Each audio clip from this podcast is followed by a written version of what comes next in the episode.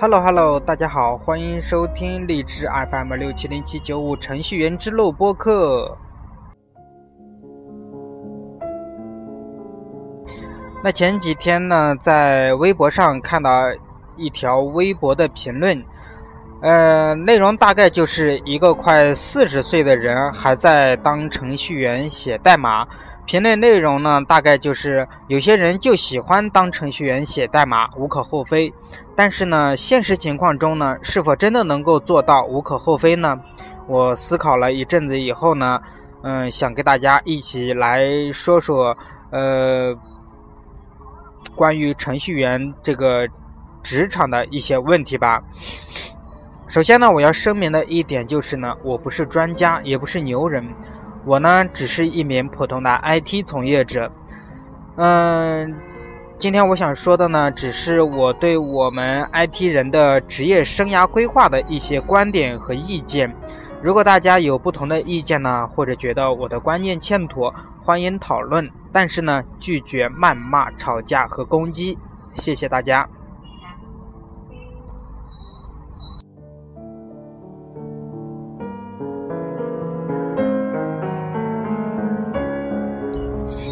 那下面呢，简单介绍一下我的情况。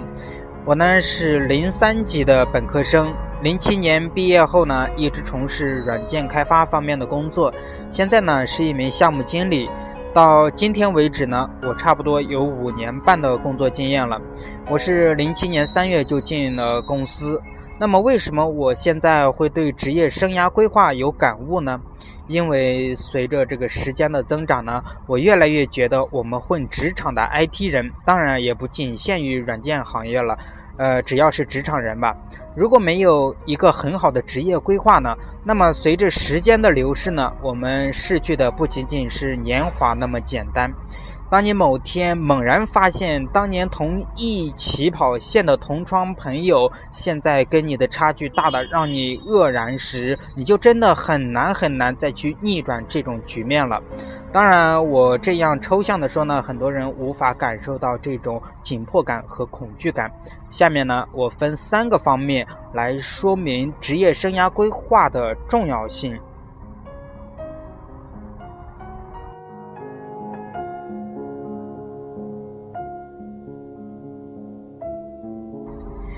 那第一个就是职业生涯规划是事业的导航。首先，我们搞清楚事业是什么。乔布斯的苹果公司叫事业。你每天上班路上买油条、买豆浆的大妈的早饭摊儿，它也叫事业。同样，我们 IT 人每天上班时在格子间干的事情呢，那也叫事业。很多人总是觉得自己是个小职员，每天都做着小事情，似乎事业这种词汇应该总是伴随着老总、资金、企业这种概念的。所以呢，反正我们只是小职员，反正我们又不是名校毕业，反正我的学历一般，就算规划的再灿烂，那也只是画饼充饥而已，还不如每天耕好自己的一亩三分地，剩下的就是老婆孩子热炕头了。那中枪的同学举个手看看。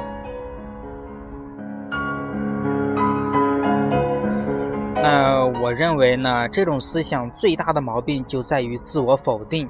那我举个例子吧，CS 这种游戏大部分都应该玩过吧？你进入一个游戏，刚开始游戏以后呢，最多的动作是什么？对不对？呃，不是开枪，不是到处走，也不是换子弹。而是按 table 查看排名，每个人都想多杀点人，多拿点分，进入警察或者土匪榜的前三甚至第一。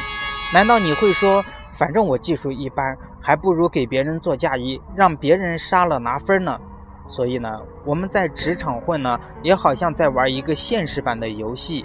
那么我们的目的就是拿高分，也就是向更高的目标进发。无限的接近目标，甚至超越目标，而职业生涯规划呢，就是你达到目标的一个个的里程碑。它会每时每刻为你指明你的方向，让你明确你的目标，并且呢，一步一步的去走下去。所以呢，职业生涯规划呢，绝对不是画饼充饥。当然了，你的目标必须切合实际。但是呢，也不能太过于保守了，甚至呢，可以是一种阶段性的规划。比如我呢，我零七年进入公司是程序员，程序员的地位呢，嗯，大家应该是再熟悉不过了，对吧？我本科读的是个三类大学，还不是软件本职的专业，但是呢，有幸能找到这样一份工作吧，我还是很感激老板的。既来之则安之，学习技术能，学习技术技能。哎，累积这个经验，同时呢，关心行业的发展前进和自身的晋级路线。当时呢，我了解到程序员的发展一般来说是这样的：呃，程序员，然后到软件工程师，再到架构师，然后到这个系统分析师，这是技术路路线；或者是项目管理师，这个是管理路线。那最终呢，可以达到这个技术总监，或者是项目总监，甚至是 CTO、COO 或者是 CIO 等高级职位。那也有程序员后来进入测试领域，后来成为 QA 或者是 QC，最后呢成为质量总监等。那我根据我本身的性格、兴趣和切合自身的发展方向呢等多方面的因素考虑呢，定下来自己走项目管理的这个路线。呃，我给自己的职业规划是这样的：程序员，呃，软件工程师，项目主管，项目经理，项目总监，CIO。而我也确实一步步正在实现自己的规划，能够到达今天我的这个位置呢，职业规划起了相当大的作用。它总是在不停的指引和鞭笞着我向目标进发。呃，因为我呢有目标、有规划、有方向，这就是职业规划的力量。因此呢，不要因为你现在微不足道而放弃对自己的规划。饭呢要一口一口吃，只要你做好切实可行的、适合你的规划，并且一步一步的按着你的规划来做，达到目标就只是时间问题而已了。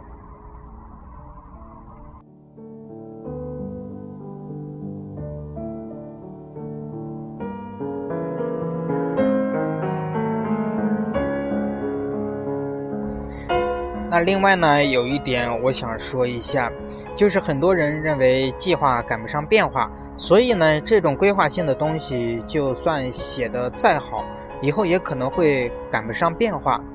我认为吧，如果你还是在学校的学生，可以有这种想法；但是如果你已经进入了职场，那么就别这样想了。除非你想做一个经常转行的人，那我就没办法了。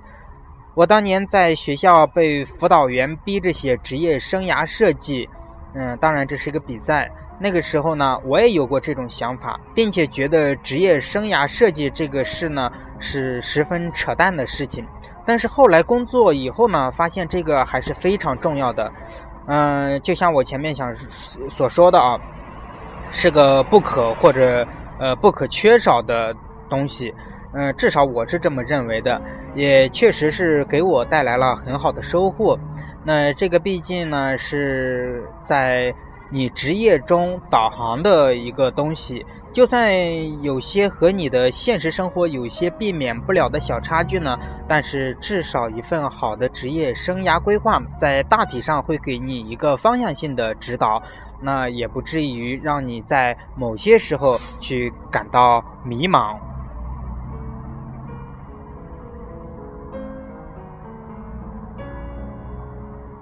那下面就说第二点了。第二点就是职业规划能给你带来你想要的东西。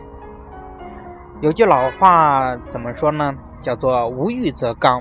我承认我是俗人，我没有那么多的坦然淡定的心态。我在某些时候呢，甚至俗到想要鱼和熊掌兼得。但是这错了吗？答案当然是没有。那只要是通过正当的这个途径。你获得的越多，反而证明你越有本事。有很多程序员总是有这种想法：现在我是不行，但是等过几年我有经验了，工资和职位自然就上去了。暂且不说这种想法对还是错，我先讲一个真实的故事。我曾经有一个手下，叫他小外好了。是零九年的应届生，被公司招进来后安排在我的手下当程序员。相处一段时间之后呢，我发现小外这个人呢能力很一般，也不愿意利用空闲的时间学习，因为是吃技术这碗饭，所以我觉得学习学习真的是很重要。那一会儿呢，我会给大家详谈哈。嗯，而且呢，干活呢他也很粗糙，写的代码往往总是要我返工修改。当年年底，我给他的绩效考核是比较低的，因此呢，第二年加薪的时候呢，他呃，相较于他所在的其他部门的当程序员的朋友呢，都要低很多。嗯，所以呢，对我对公司都有很大的意见。后来呢，呃，后来我就找他谈，啊，我就直接问他凭什么要求加薪？嗯，水平跟别人一样。呃，他回答，嗯，他回答我说呢，他工资太低了，来了一年，相当于应届本科生的水平。嗯，我说可能是你的能力比某些应届生要差很多。嗯，当时呢，我有另一个二零一零年的本科应届生手下，能力非常强，起码有两年经验，嗯，程序员的水平。他就回答我说，他有经验，嗯，所以看到。所以听到这里呢，呃，各位也应该能猜到结局。不错，后来小外呢就走了。那我讲这个故事呢，看似和职业规划没有太大的关系，实际上呢，我觉得呢还是能说明一些问题的。也就是说呢，经验重不重要呢？毫无疑问，在行业，呃，哎呀，在任何行业。呃，经验都是非常重要的东西，而且用钱也买不来的。但是大家要切记，不要认为单凭经验这东西就可以无敌了。比如你喜欢搞技术，你想以后当个牛叉的架构师，但是你仅仅靠当程序员而不去学习相关的知识，就算累积十年编码的经验，也充其量只能做到软件工程师的程度，到架构师的那道坎儿很难跨越过去。那么你想得到的，终究还是水中月，镜中花，看起来很近，实际上还是很远的。有些朋友会说：“我不想，我不想得到什么，我不想要什么，现在这样就挺好。我也挺喜欢写代码的，职业生涯规划对我来说也没什么用，好吧？我承认这样的朋友境界比我高，我自愧不如。”但是呢，你要明白，你是生存在这个社会里面，你不是一个独立的个体，你有家庭，你将来会有上有老下有小，甚至你还要担负起你老婆的生活。我不知道，当你的父母需要你养老，呃，你的房车需要你还贷，你的儿女需要你缴学费，乃至于你的儿子需要娶媳妇儿，如果是女儿就赚了，哈哈。嗯，那这个时候呢，能不能有这种淡定的心态呢？还有，你们想想，当你们三十好几岁了，快四十了，还和二十出头的年轻人在一起写代码的时候，会是什么感觉？他们年轻力盛，充满激情，跟当年的你一样，熬通宵，连续工作十个小时，不规律吃饭，哼都不哼一声。但是你呢？当你体力下降，记忆力下降。逻辑分析能力下降，思维开始迟钝的时候，你觉得你还能拼过他们吗？当你的公司为了维持一个仅仅有经验而其他各方面都不如年轻人，却还要支付高于年轻人一大笔工资的中年人的时候，你觉得公司会怎么做？我不知道各位听到这里有什么想法。反正我每每想到这种情况，我的后背会发凉，我会觉得很恐怖，真的很恐怖。所以呢，你最好还是收起那份淡定，去努力的博取你所必须要博取的东西，职位、薪酬等等。想要这些，说容易也容易，做好职业生涯规划，自然总有一天能够达到目标。当你做好了职业规划后呢，给自己定下一条线性的职业进化路线图。定下每个里程碑，每个小的关键点，包括为了达到这些里程碑和关键点所要做的一些事情，或者需要积累的知识。那么这样呢，在你日常的工作中呢，你不会胡乱的去积累所谓的经验，而是有针对性的、有目的的去学习或者是巩固、去锻炼你的能力。这样一来呢，日积月累。你就自然而然的按照职业规划的路线走下去，反过来说呢，你就一步一步的实现了自己的目标，得到了自己想要的东西。比如我呢，当年给自己定下了项目管理这条路，我在平时工作中呢，就非常注意锻炼这方面的能力，比如跟客户沟通啊，比如撰写文档，比如协调团队等等。另外呢。我也强调要求自己学习项目管理方面的知识，强化管理的理念和能力，并将理论用于实践，将在书本上学到的这些项目管理知识，比如进度管理、成本管理、范围管理，用于我的现实的项目中，这样就形成了一种良性循环。我学到的越来越多，工作也嗯越做越好，那么自然而然的。我就从软件工程师到项目主管，再到现在的项目经理，呃，我想要的我确实得到了。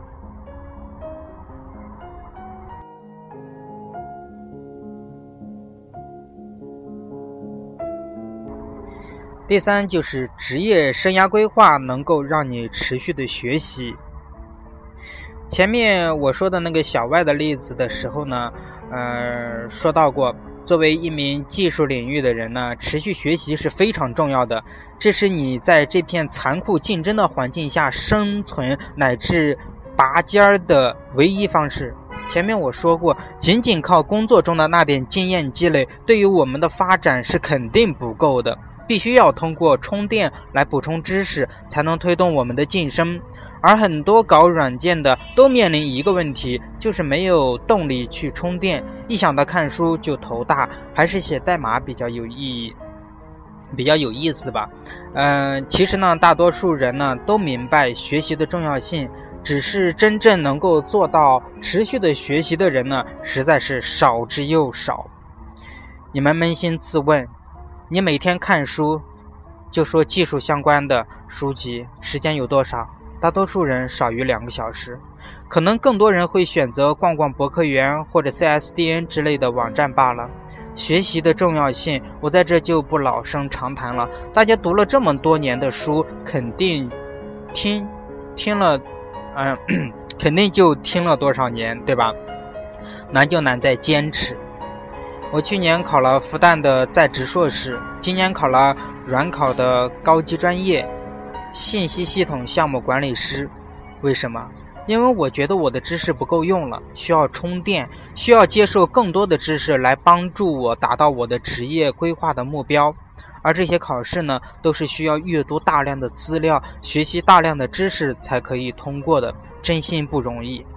那么我的动力来自于哪里呢？就是来自于我的职业生涯规划。五年前，我给自己的职业生涯规划大致是这样的：程序员、软件工程师、项目主管、项目经理、项目总监、CIO。那越越向后面呢，每一步所花的时间和所付出的努力就越大。也就是说，我现在已经达到了项目经理的位置。如果要向前再迈一步的话，我必须要付出。可能比前三步还要多的时间和精力，而我目前的水平呢，还远远够不上项目总监。那怎么办呢？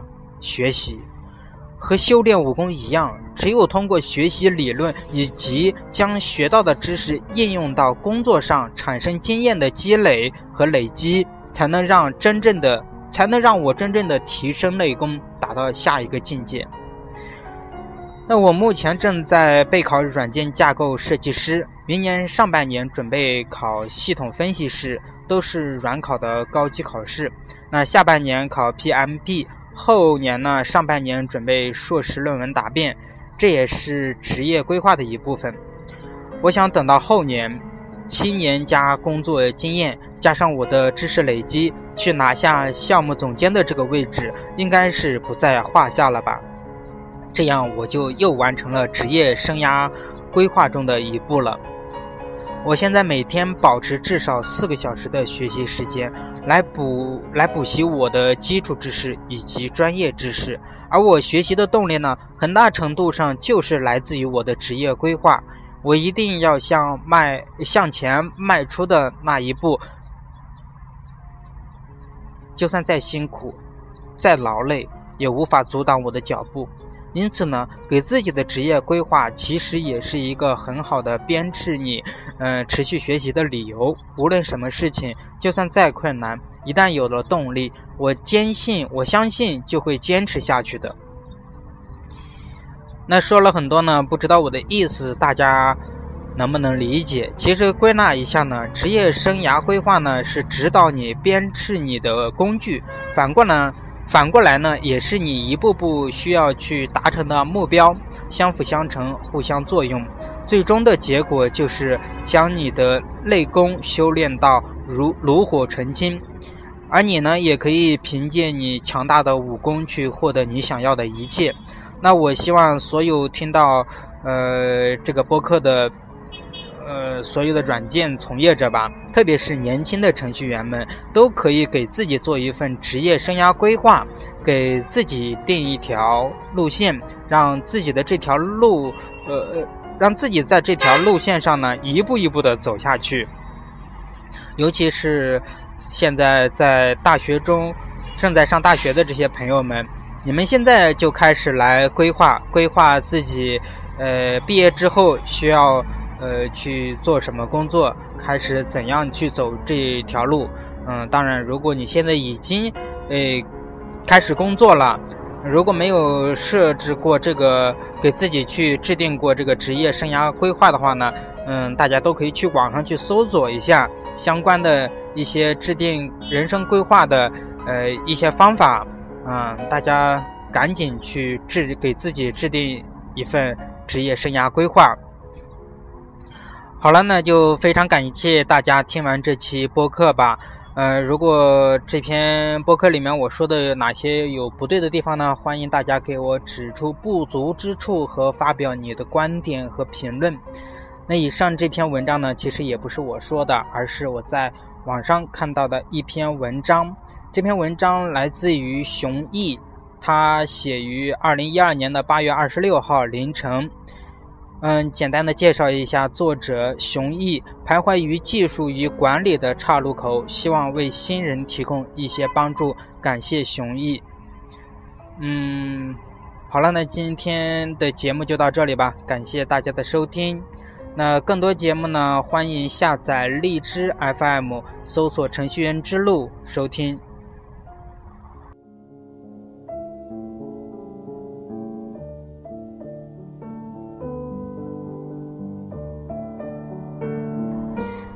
呃，欢迎大家关注程序员之路的微博、微信。